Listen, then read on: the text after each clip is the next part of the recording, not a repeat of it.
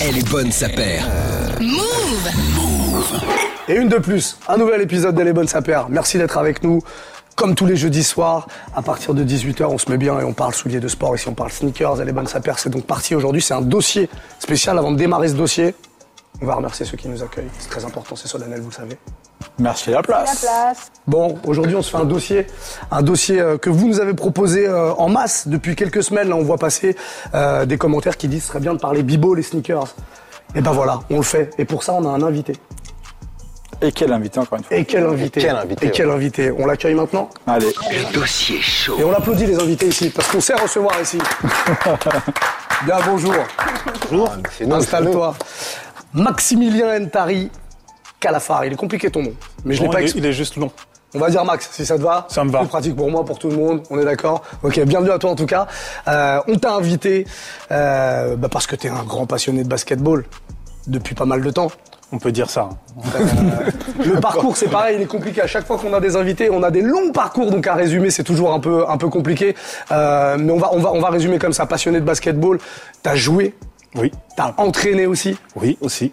Voilà. J'ai fait plein de choses. En fait, euh, Clem me connaît par rapport à Black Rainbow. Ouais. Euh, Sega me connaît par rapport à, Closet Magazine. au Closet Magazine et au Tri, etc. en tant que RP. Toi, tu m'as connu en son-off, donc pour des conférences. Donc c'est un peu tout. Je fais du consulting, j'ai un peu joué au basket et je fais de la recherche sur les sneakers. Et moi, je te connais pour euh, ta voix, puisque t'es le sosie vocal de Thomas Njijol. Oui, c'est moi aussi. Ça, on dit pas. Voilà. On le dit pas. Je on double pas, dans tous ces films. tu le doubles, tu le doubles euh, très souvent. Euh, t'as fait du marketing, t'en fais encore d'ailleurs. Euh, je crois que t'as même étudié un petit peu aux États-Unis à un moment? Ouais, euh, j'étais à la fac à la Nouvelle-Orléans, j'ai étudié et j'ai joué. Et euh, là, en ce moment, justement, pour mon doctorat, je suis aussi avec l'Université de Columbia, donc euh, la boucle est bouclée maintenant. Ok. Ouais. Je crois savoir que t'as beaucoup euh, voyagé. euh, Ouais, j'ai, voyagé euh, ben, euh, en France, enfin sur le conti- continent européen, en Afrique aussi, où j'ai joué aussi, parce que j'ai joué sur les trois continents, et aux États-Unis. Tu jouais où? Où ça? Au basket. Oui, mais Dans quel pays Dans quel continent Ah pardon. Restons en France. C'est dit qu'il est international. Waouh euh, Région bah, Salins, Besançon, euh, le PUC, euh, le ministère des Finances avec Moundir. Ouais, ça c'est une ref. Ça, c'est une L'aventurier vraie de l'amour, super bon joueur. hein, Moundir. très Oui, bon oui. joueur, ouais. Très très bon joueur, qui a aussi étudié aux États-Unis d'ailleurs. Euh, mon dernier club c'était Aubervilliers, un mort 93. Trop fort. Et on l'a pas précisé. euh, Parallèlement à tout ça, t'as beaucoup bossé avec Nike. À l'époque où tu jouais, Ouais, tu en fait, ouais, j'ai commencé avec Nike, donc de 95 à 2003, j'ai commencé avec Nike sur les Nike Camp, etc. On a développé euh, sur plein de trucs. Mais sinon après, j'ai bossé avec quasiment toutes les marques et là, ça fait une dizaine d'années que j'ai bossé avec Adidas sur le basket et sur le running, mais énormément sur le basket. Ouais. Ok. Donc tu fais du, euh, en ce moment, en tout cas, du conseil pour des marques. Ouais. Euh, tu diriges un média aussi depuis pas mal d'années euh, qui s'appelle euh, Le Closet. le Closet Mag, Ouais. un média sneakers. Ouais. Ok. Donc bah moi je te propose, je vous propose qu'on refasse un petit historique de euh, bah, de l'histoire des sneakers dans le basketball. Euh, tout part. Je te regarde. Tu sais pourquoi je te On regarde sait très bien d'où, tu vois. on Tout part de Converse. Bah oui. On est d'accord là-dessus. Non. Alors ok. Alors la parole à Max en premier, non, mais puis je, après tu interviens. je, je laisse d'abord parce que en fait c'est du marketing, donc euh, c'est normal que. Évidemment. Bah après, donc pour le marketing, du coup, euh, 1908 Converse est créé, euh, créé leur première paire en caoutchouc, et après je pense que le, le le point de départ ou le trick, c'est Chuck Taylor, grosso modo, qui est basketteur semi-pro à l'époque, qui euh, devient représentant chez Converse. Et donc c'est à, à ce moment, moment-là qu'il crée euh, à peu près la All Star. C'est la première fois que ça arrive dans l'histoire. C'est la première fois que ça arrive dans l'histoire, la All-Star. Et le point important, je pense, bon, il vend la paire, il est vendeur, il représente la paire, etc. Converse lui donne ce nom, et c'est aussi à ce moment-là, à partir des années 40, où la NBA se développe aussi, et euh, Converse devient finalement le premier équipementier euh, de la NBA, donc euh, qui n'est pas la NBA hein, d'aujourd'hui, évidemment, et euh, qui vont commencer à inscrire, c'est pour ça qu'on dit que tout commence de Converse, à inscrire leur histoire euh, dans la NBA, donc ils vont équiper toutes les équipes, tout le monde va avoir des All-Stars au pied, puis, euh, puis d'autres paires de Converse, quoi. Justement, Max. Donc en fait, euh, Converse justement, euh, en plus je fais euh, référence à une autre émission que j'ai vue de vous euh, il y a quelques, euh, il y a quelques, il y a un mois je crois, où vous disiez que Converse avait inventé les collabs.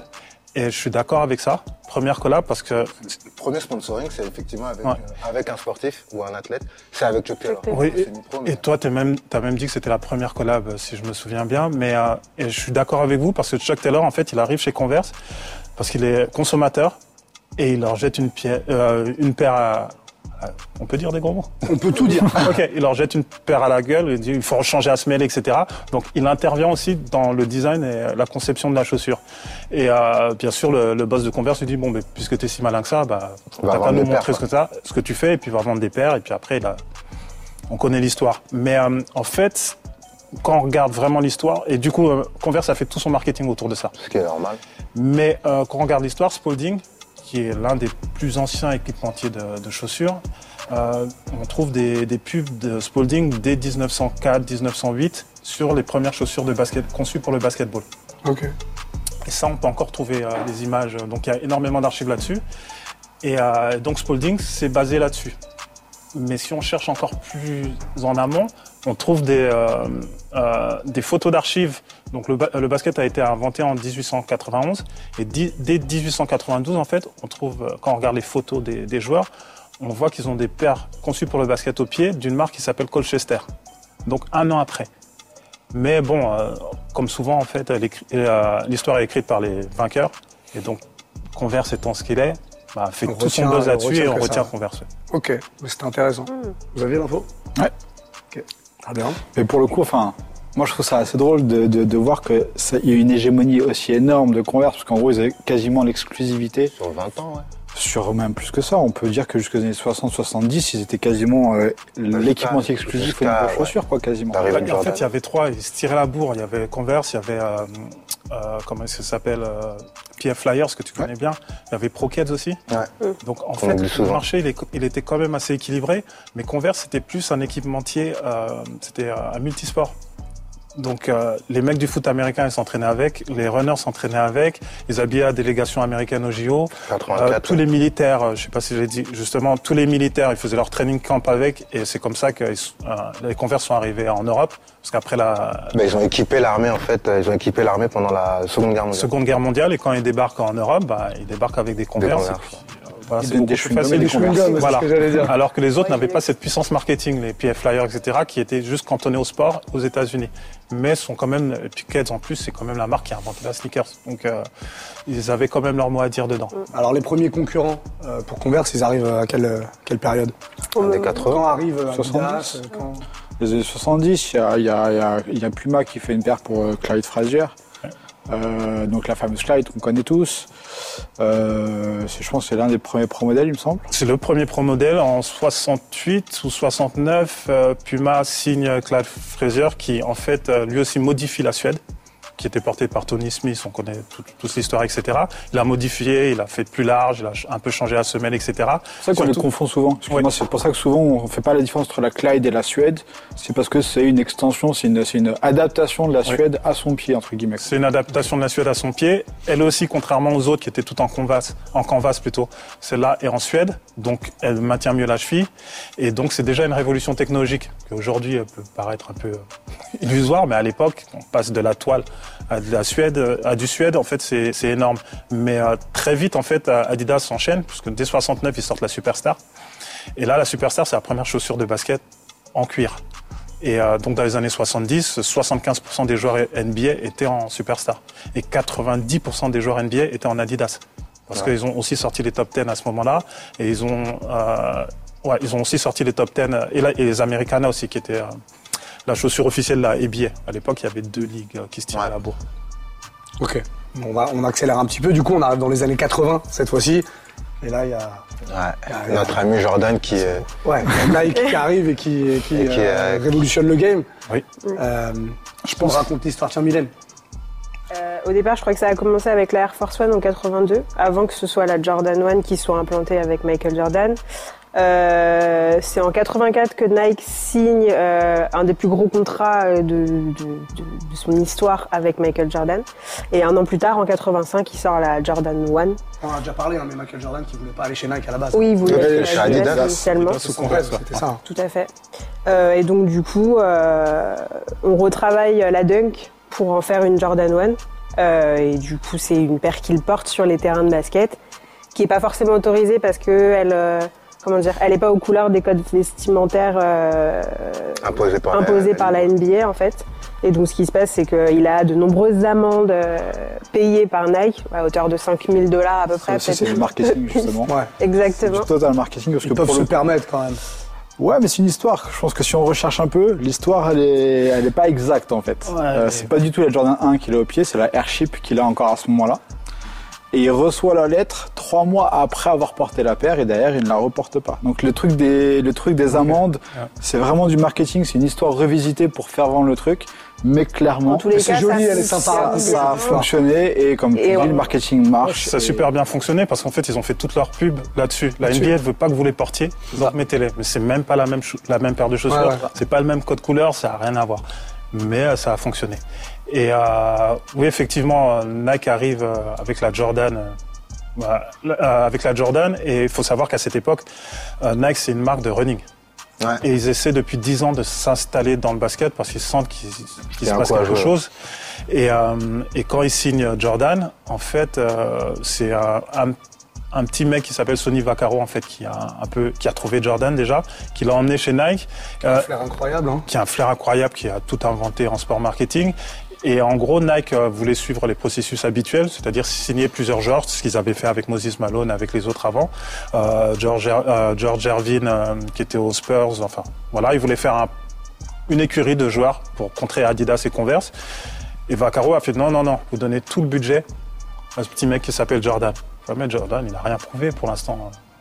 Il était bon en université, mais euh, Il voilà, on ne sait pas en fait. C'est du sport, donc c'est un prospect. Mais... Et euh, Vaccaro insiste. Euh, pour se faire signer Jordan, il faut mettre l'argent sur la table parce que lui, il veut Adidas ou Converse, porté par euh, sa star Dr. J. Ils mettent l'argent et surtout, ils lui disent on va créer toute une ligne pour toi, comme pour les tennismen. Là, Jordan, avec son ego, il fait ah ouais, il y aura des survêtements à mon nom, des t-shirts, des shorts et des chaussures. Et c'est un carton en fait. À l'époque euh, où euh, Nike signe Jordan, ils sont à, à 100 millions de chiffre d'affaires, 100 millions de dollars de chiffre d'affaires. Et juste avec la sortie de Jordan, ils sont à 250 millions. Donc la Jordan génère 150 millions, beaucoup plus que la marque a jamais fait de, sa vie. Donc euh, c'est le carton pour Nike, mais après, euh, il va y avoir des rebondissements autour de cette chaussure. Ils ont juste tout compris. Puisqu'à l'époque, effectivement, tu avais Converse qui, euh, qui avait euh, des, euh, des, des sponsors. Tu avais Larry Bird, T'avais monde, ils avaient t'avais Magic, ils avaient les plus grosses stars, mais qui n'avaient pas la résonance encore de, de, de, Jordan. de Jordan. Et Jordan, en fait, il, il a eu cette résonance et évidemment, il y a tout le marketing qui va derrière et toute la paire qui va derrière. Pour le coup, c'était un sacré pari. Hein. c'est un Pour sacré coup, pari, euh, ouais. Le gars avait fait trois saisons universitaires. Ok, il avait mis un shoot décisif pour gagner un titre. Avec des converses. Avec des converses en plus. Mais c'est vrai qu'il y avait, il- c'était un vrai pari quoi. On pouvait, on pouvait pas être la sûr première fois, que ça allait d'ailleurs, être un, un, un- surtout un- que un qui aurait pu quoi. euh, penser qu'aujourd'hui, en 2021, euh, les Jordan 1 en plus s'arrachent. euh, Et c'est pour ça que, que Converse n'a pas signé en fait. On dit on a déjà Bernard King, Larry Bird, Isaiah Thomas, on a toutes les plus grosses stars de la. NBA, les De 10. l'époque, ouais. Les 10 plus grosses superstars sont chez Converse. Vous nous ramenez un petit mec, ouais, il a l'air sympa, mais on va pas lui donner pas, plus d'argent que ça. Qui c'est lui C'est Jordan Jordan qui Est-ce que ça aurait marché pareil si ça avait été chez Converse euh, en plus euh Non, non, parce qu'il fallait vraiment mettre le marketing sur lui. Et, euh, et pour la petite histoire, la Jordan 2, en fait, elle marche pas. Déjà, la première, la Jordan 1 marche super bien au départ, à sa sortie, mais après, elle reste dans les rayons et elles sont vendues chez Kmart, etc. C'est pour ça que tous les skateurs la, la mettent parce qu'ils les trouvent à 15 dollars. La Jordan 2 marche pas. La Jordan 3, euh, il veut se barrer. Et Tinkerfield rentre dans la course. Ça, c'est encore une autre histoire. En fait, c'est là aussi, c'est que ils ont pris des risques avec la ligne Jordan. Ouais. Euh, le, pour les coloris pour la première, pour la technologie ensuite. Sur la 2, ils enlèvent le branding de la marque. Il y a le Sur cuir. la 3, ils créent, ouais, il y a, il y a les faits tout complètement ma- made in Italy, donc sur un cœur hyper premium qu'on n'a pas l'habitude de voir sur les chaussures de sport. Ils enlèvent le swoosh. Sur la 3, ils apportent bah, l'elephant print, l'air apparent. Enfin, ils ont pris vraiment des risques à chaque fois sur la ligne. Et c'est aussi ça qui a fait que ça a parlé aux gens, que ça, c'est du marketing. Ouais. C'est que avec ces, ces innovations, eh ben, ils, ont, ils ont réussi à dépasser les concurrents parce qu'ils avaient un truc qui était différent. Mais les, ouais, les courbes se sont croisées, quoi. C'est t'as une superstar qui naît, euh, t'as un mec qui a parié sur une superstar, et c'est aussi le moment où en fait les paires arrivent dans la rue et on on n'est plus que, on n'est pas que sur de la performance, parce que jusqu'à présent on était sur de la performance, mais on est sur du lifestyle. Et Jordan aujourd'hui, clairement, euh, c'est du lifestyle. Il incarne ce truc. Il la, incarne ce la truc. Jordan, dont- ah, on va dire entre la 1 et la 11, la plus réussie selon vous C'est la une. Complètement subjectif. Sur la 3. 1, 3, 3. 3. Ouais. C'est la une pour moi. Une 3. Ouais, vous êtes. euh, Voilà. Mettez-nous en commentaire, tiens, quelle est la Jordan entre la 1 et la 11 On va faire un petit sondage comme ça, la plus réussie. Euh, on quitte euh, Nike et, et Jordan et puis on va s'intéresser euh, aux années 90. Est-ce que c'est l'âge d'or des souliers de basket? C'est l'âge d'or de la basket, c'est l'âge d'or du basket. C'est l'âge d'or du hip-hop. L'âge d'or du hip-hop. Du hip-hop, c'est c'est l'âge l'âge d'or New Jack Swing. C'est l'âge d'or de toute notre culture. Ah ouais, New Jack Swing, ouais, début des années 90. Oui, parce qu'en fait, quand on dit euh, l'âge d'or euh, 90, en fait, la bataille, elle a commencé fin 80 pour les sneakers. Et c'est la période du New Jack Swing. en fait, la bataille, elle est sur euh, les technologies visibles. Donc ça commence avec la, la, la 3, qui sort en 88, qui est la première à montrer la bulle d'air, mais les autres ripostent. C'est-à-dire que Jordan sort son système Wave, euh, Adidas sort le système Torsion pour que tout le monde voit, et surtout, Reebok arrive avec le, système Pump Et ouais, en 89. on en parlait dans l'émission la semaine dernière, euh, justement. Et là, ça met tout le monde d'accord. C'est la chaussure la plus, euh, la plus chère déjà. Jordan plafonne à 100 dollars. La Pump arrive à 170. C'est du jamais vu. En France, ça dépassait les 1000 francs. On à 1300, 1300, 1490, 1490, je crois. Très cher. Et c'était incroyable de voir une paire à l'époque. Euh, Ça tu peut, si tu le convertis en euros aujourd'hui, c'est pas aussi impressionnant. Oui, non. Mais à l'époque, euh, C'était 1200, extrêmement cher. 1300 francs dans une paire de, de, de baskets, c'était n'importe une quoi. C'était ca- c'était quasiment le double du prix moyen d'une paire de baskets à l'époque. Donc si on part sur une paire à 400, à 200 euros aujourd'hui, en fait c'est comme si quelqu'un arrivait avec une paire performance à 400 euros.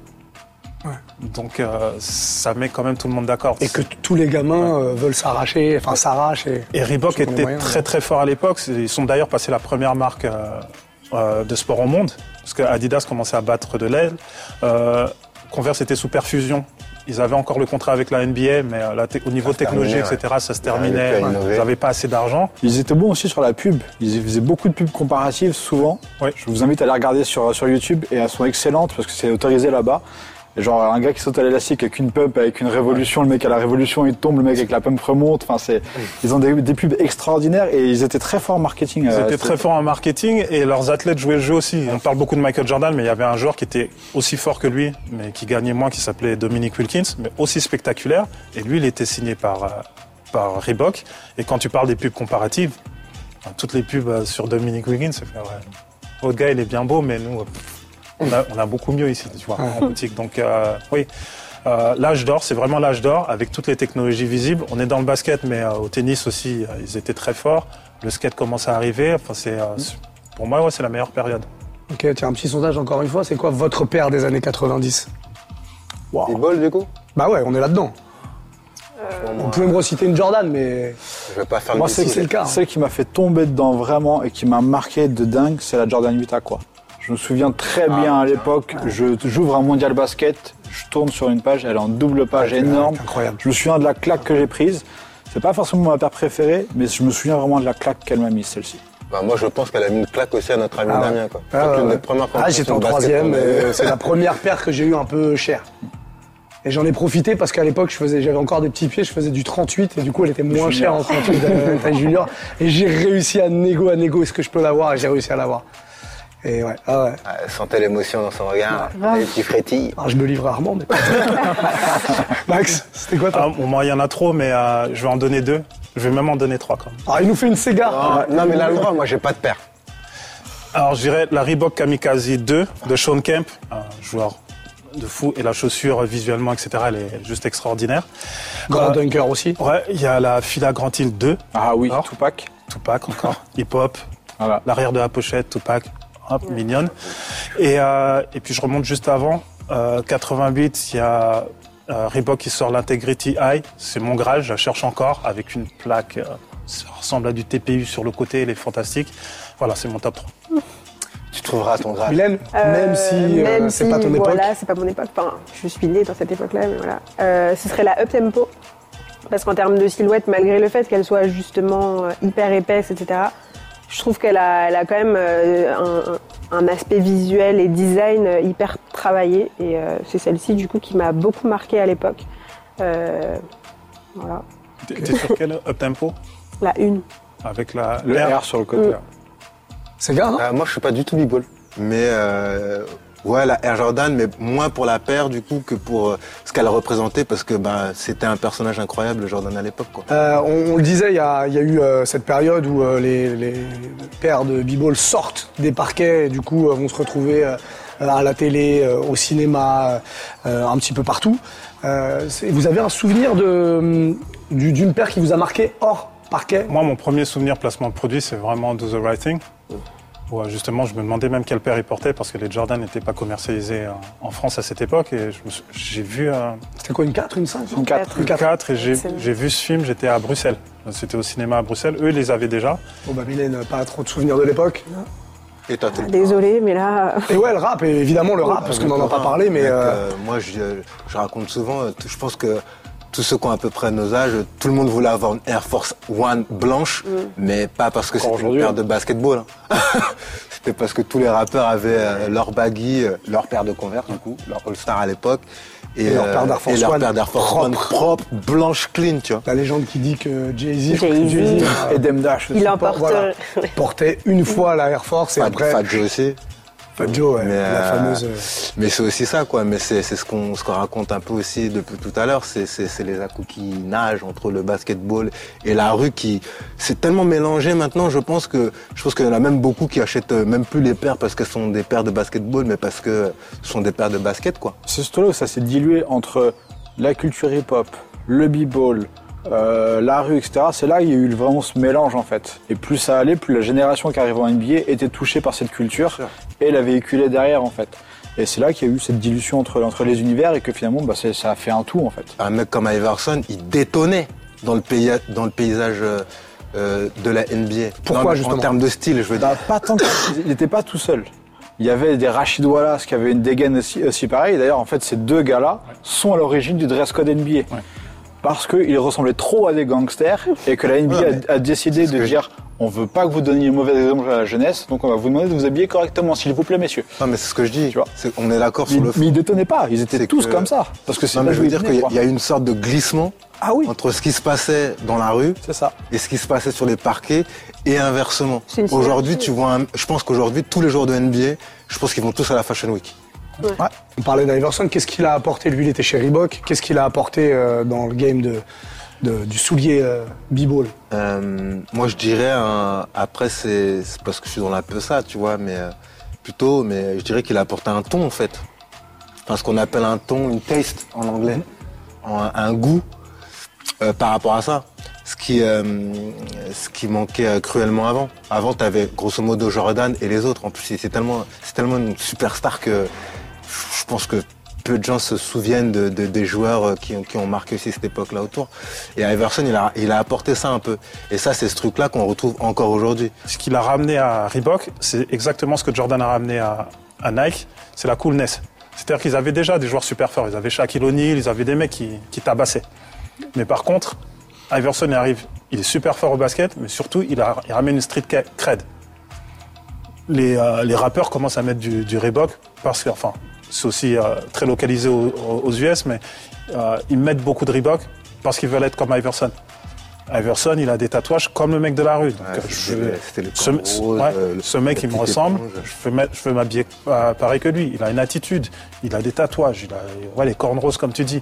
Il met des baguilles, il a des chaînes en or partout, il a du diamant. Enfin, euh, voilà. Et tout ça, ça apporte une street cred à Reebok qui fait que bah, la marque, il est devenue super cool grâce à Iverson. Comment on explique qu'au fil du temps, du coup, il y ait euh, moins de paires b-ball qui se retrouvent dans la rue Euh, Il y en a encore, mais beaucoup moins qu'à cette époque-là? Bah, je pense À que- quel moment il y a eu un... ça a foiré? Je sais pas tellement à quel moment, mais en tout cas, enfin, faut voir quand même en termes de design, c'est hyper épais, euh, peut-être pas toujours confortable pour de la marche ou marcher. euh, quand je dis de la marche, c'est pas de la marche en randonnée, hein, bien entendu, c'est marcher comme ça dans la rue. Euh, oui, voilà, dans le lifestyle tous les jours. Donc je pense que clairement, en fait, on, on s'adapte pas à quelque chose de plutôt, comment dire, de, de, de global en fait. Il y, a, il y a des gens qui vont porter des paires de basketball, il n'y a pas de problématique, mais le, le- mais en fait, il faut vraiment, je pense, avoir aussi ce style-là, et tout le monde ne l'a pas, et je pense que Le fait d'aller vers la performance, ça, ça, ça a creusé l'écart. ça, c'est que, c'est que Par exemple, tu vois, par exemple, la paire dont on parlait la semaine dernière, celle-ci. Bah, En fait, à la grande époque, justement, au début des arrivées de Jordan, etc., euh, il n'y avait pas de rétro. C'est-à-dire qu'on on- dire, vivait sur l'instant présent, entre guillemets, en termes de, en termes de, de- de- d'offres de, marché. Donc la paire des baskets qui était cool, elle était portée aujourd'hui et c'était ce qui était disponible. Tu n'avais pas de, de- flashback dans le passé. Aujourd'hui, le marché Et depuis de nombreuses années, il est euh, complètement euh, mené par le rétro, à tous les niveaux. B-ball, euh, running, euh, cross-training, etc. On vit que dans le passé. La consommation, il suffit qu'on regarde un peu ce qu'on a au pied, on a que du rétro au pied. Que ça. Et aujourd'hui, le but des marques dans, la performance, justement, c'est d'aller vers la performance. Et donc d'offrir des designs qui sont beaucoup plus euh, innovateurs, avec des technologies différentes, des silhouettes différentes, qui sont vraiment orientées performance. Et ça colle pas, ça colle pas à la réalité de marché, de lifestyle en fait. Quelques modèles qui arrivent à sortir de là, de temps en temps, mais ça se fait de plus, ça se fait rare en fait, et c'est ça qui est compliqué. C'est qu'aujourd'hui on est sur euh, deux problématiques et deux exigences différentes. Il y a aussi le deuxième truc, c'est le temps. C'est que cette paire-là ne nous parle pas à nous peut-être maintenant, mais peut-être que dans 10-15 10-15 ans, ans. en fait, ces paires, on va les porter.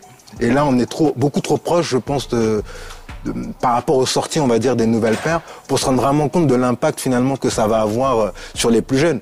Et puis, euh, et puis voilà quoi. Et le basket, et le basketball entre guillemets, la NBA aujourd'hui, euh, tout le monde a accès à, tout le monde a des abonnements, tout le monde a, etc. Et donc on, on a, il y a moins l'effet euh, rêve, dream que nous on avait quand on était plus jeune parce que c'était peut-être un peu moins accessible. Donc euh, aujourd'hui, en vrai, tu vas avoir une paire, peu importe laquelle, tu peux l'avoir. Donc les marques, je pense, ne sont même plus obligées de communiquer là-dessus. Et euh, du coup, ont repris juste leur rôle premier, qui est celui d'équiper les, les, pour la performance les sportifs. Avant de faire un petit point sur ce qui se passe en ce moment sur les sorties, je crois que tu nous as ramené une petite paire, Ah oui. Oh oui. une sorte de petite. Pour que je porte forcément, parce que je porte toutes mes paires. En rock. Elle va peut- peut-être parler à, à Clem, parce que c'est une époque. Putain, Tu veux voir J'ai des grands pieds. hein. Ah bah écoute, c'est pas moi qui vais te juger. c'est pas moi qui vais te C'était à juger. l'époque de, de Black Rainbow, du coup. Et euh, c'est Adidas, quand ils ont essayé de se, euh, ils se sont essayés au lifestyle. C'était une de leurs premières collaborations sur une paire performance. On est en quelle année là? Ça, c'est du 2007-2008. Euh, ce modèle-là, c'est avec Gilbert Arenas. Et euh, du coup, ils ont fait un pack pour contrer euh, Nike qui était sur un joueur, un joueur, euh, notre figure de pro. Eux, ils ont dit non, nous, on a cinq joueurs, c'est un roster, on a une équipe. Et donc, on fait un pack pour nos cinq joueurs pour montrer que le basket, c'est un sport d'équipe. Mais ils sont partis sur des codes totalement rétro et euh, New Jack. C'est vrai Et, et donc, il y a pas mal de codes qui rappellent les Mutombo des années Ouais, 90 complètement, ouais, là, là. les couleurs, etc., l'époque du Kente, du X-Clan, etc. Et chaque joueur, il y avait Kevin Garnett, euh, Gilbert Arenas, Chauncey Billups, euh, qu'est-ce que- T-Mac et Duncan. Chaque joueur avait sa paire et son make-up. Donc j'ai pris le make-up le plus fou, que j'adorais et que j'adore toujours d'ailleurs, avec Gilbert, Gilbert Arenas, qui était un joueur aussi complètement dingue.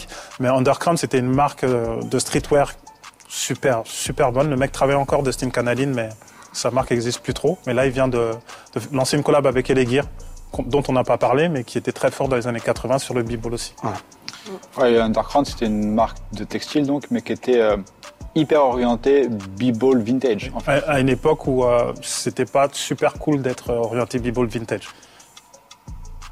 Ouais, c'est beau. Et t'as plein de petits détails. Hein. T'as vu, t'as le petit, la, la matière du ballon sur le côté et tout. Enfin, ouais, t'as plein de trucs. Là, c'est gravé au laser. Enfin, il y a plein de, Incroyable. plein de détails. C'était bien foutu. Et oui, je me souviens de ce pack qu'on avait euh, chez Black Rainbow à l'époque. Alors, on va revenir à, à aujourd'hui. Il y a le retour de modèles rétro et puis il y a aussi des modèles, euh, bah, des modèles de maintenant qui sortent, des trucs un peu futuristes. Euh, est-ce que le, est-ce que la tendance est en train de revenir ou comme on le disait, euh, euh, b-ball c'est b-ball et euh, Euh, non, clairement, on en parlait juste avant. C'est très segmenté aujourd'hui. La performance est pour la performance, même s'il y a des essais. Tu vois, typiquement, nous, chez Foot Patrol, on a proposé les dernières Westbrook, etc.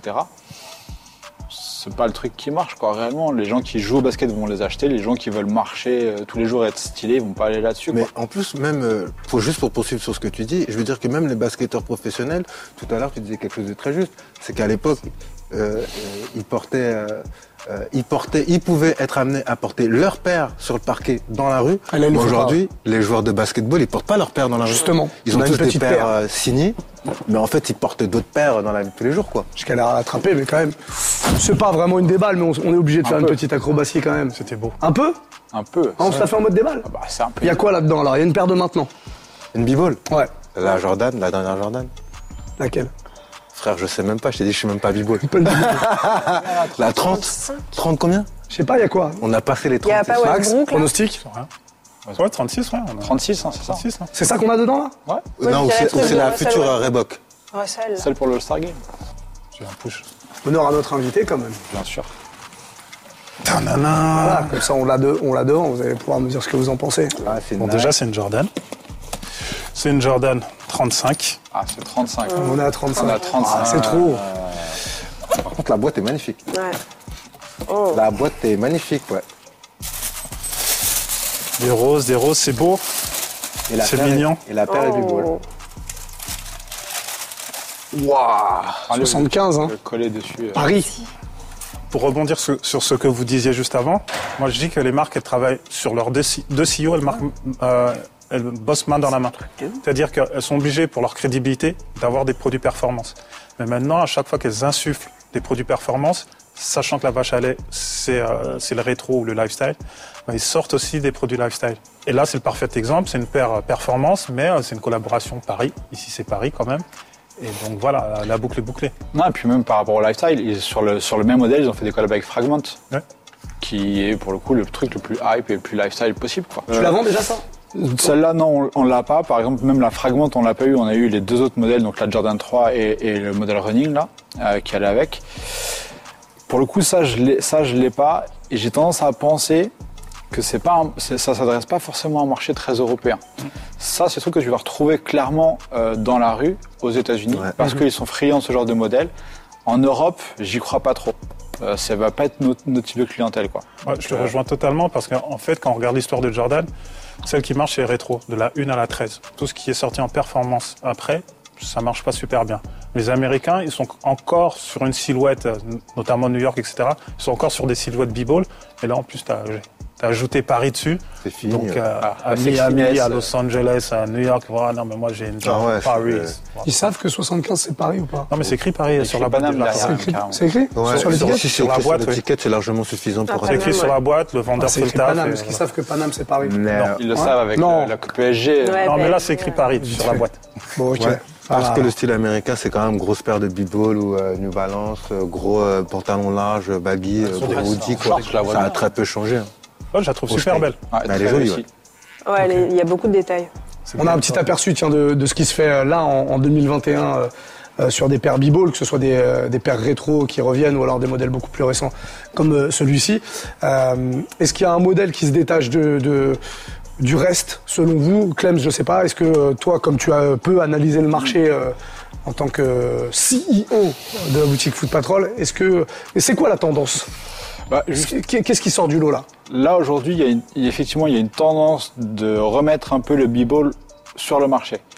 Par différents aspects. Donc, il y a par le, le côté performance, comme on l'a dit, où, où les marques essayent de mettre les produits performance en boutique. Comme je vous l'ai dit, on a, on a la Westbrook en boutique.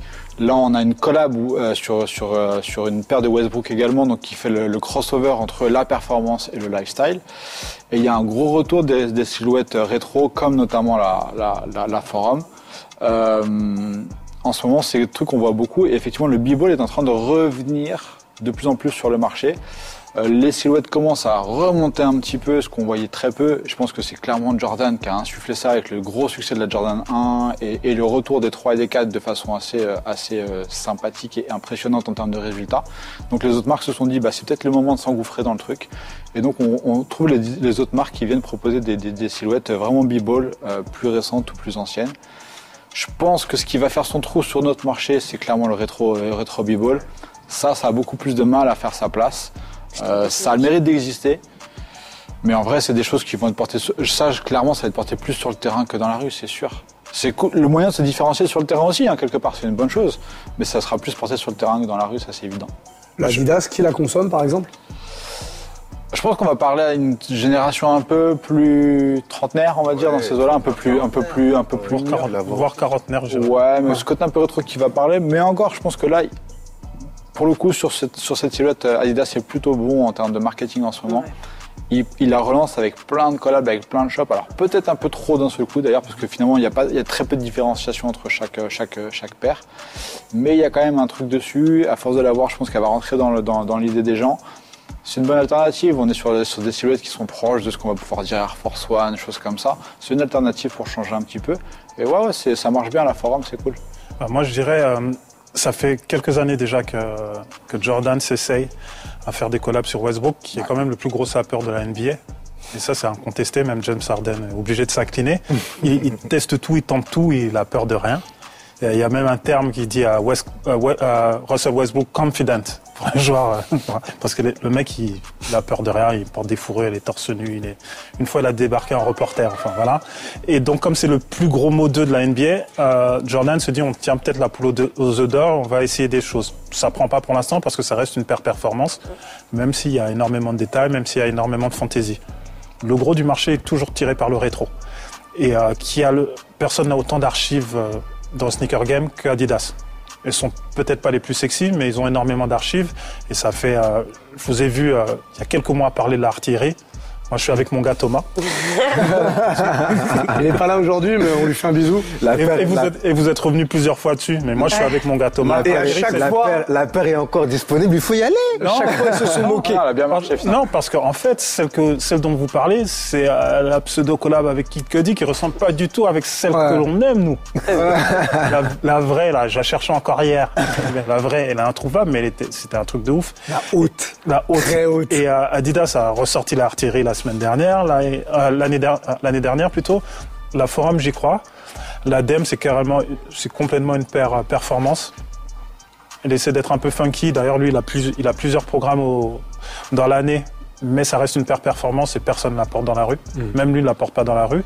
Et puis, c'est Gala dit tout à l'heure, les, les joueurs NBA, sur le terrain, ils portent des chaussures, euh, des chaussures. pompes de, de sport. Adapté à leur sport. Mais dehors, euh, ils portent que des marques de luxe. Ils sont en Louboutin, ils sont en Balenciaga, ils, sont, ils, peuvent se le permettre. Et puis, euh, c'est leur petit club de joueurs multimillionnaires hein, entre footeux et basketteurs. euh, voilà, ils sont pas en concurrence pour savoir qui va avoir les dernières Versace. Donc, euh, ce qui est drôle, c'est que tu as aussi quand même pas mal de basketteurs aujourd'hui qui, à la base, sont sneaker addicts et qui en plus ont les moyens.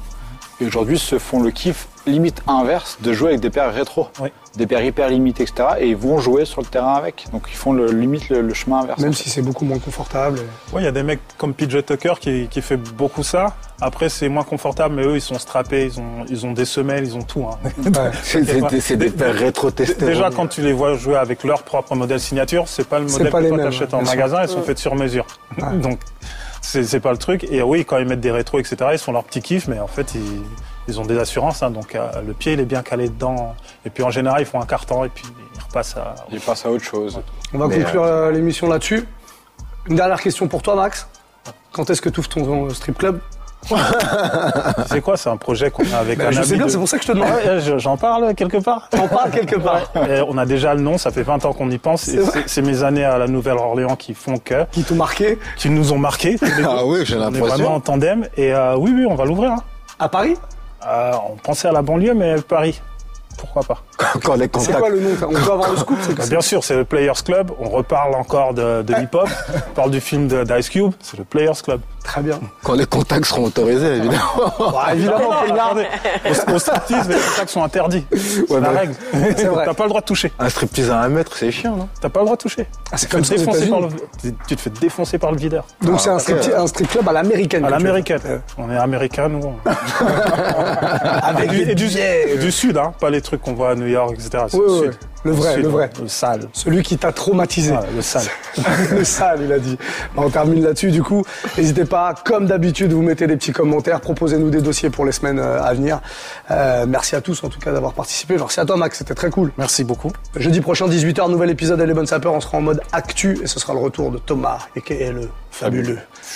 Allez, bisous tout le monde, ciao. Move Radio. Hip Hop Nation.